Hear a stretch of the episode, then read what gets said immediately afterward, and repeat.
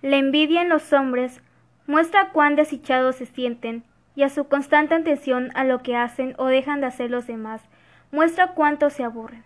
El filósofo que dijo esta frase logró conectar las ideas de Platón y Kant con la filosofía budista y el hinduismo, y a pesar que sus ideas pasaron desapercibidas durante casi toda su vida, al final se hizo escuchar de una forma que incluso tuvo una influencia en otros pensadores.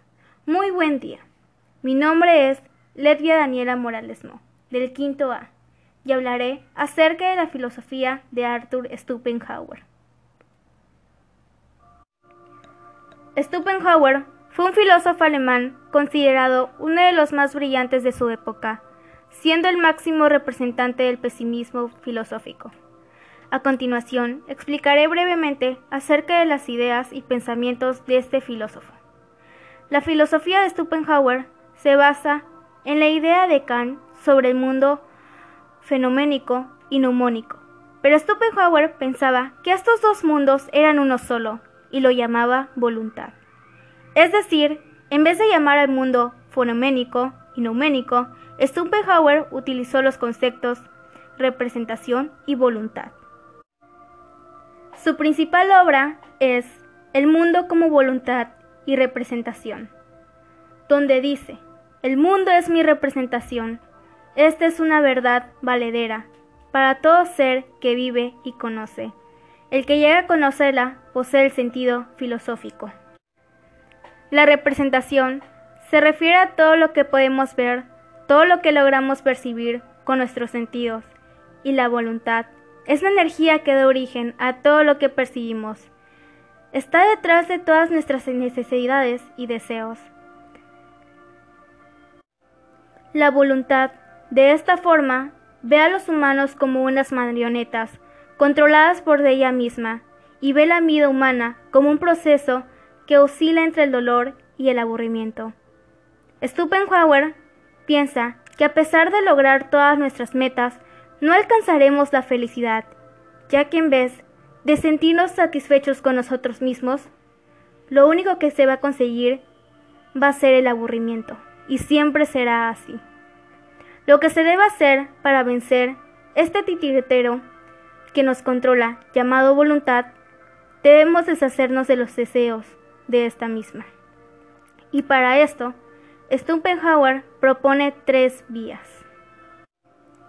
La primera y más sencilla es la contemplación del arte, preferentemente de la música. Cuando llevamos un buen rato escuchando música, nos olvidamos de todo, y es como si el mundo no existiera.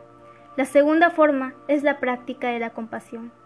Una vez que nos damos cuenta que a nuestro alrededor hay personas que son víctimas de la voluntad, empezamos a dejar de juzgar y criticar. Si antes considerábamos a alguien malvado, flojo o egoísta, dejamos atrás todas esas etiquetas. Solo nos damos cuenta que ellos también están amarrados a la voluntad. El lograr sentir compasión por esas personas que están sufriendo es una manera de sentir compasión. Hay que olvidar y sacar de nuestras vidas los deseos de la voluntad. Como tercero, la vida ascética, es decir, vivir la vida como un santo, sin deseos ni placeres. De esta forma se podrán controlar los deseos de la voluntad, que pueden permanecer entre nosotros. Stupenhauer habla siempre de la felicidad de la voluntad. Según él, en la naturaleza, no vemos más que contiene luchas y victorias alternativas.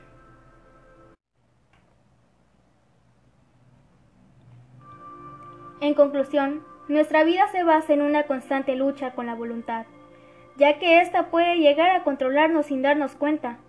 Cuando anhelamos mucho algo, no nos podemos dar cuenta del dolor que nos puede causar, y al final, esto no va a servir de nada, ya que solamente seremos infelices.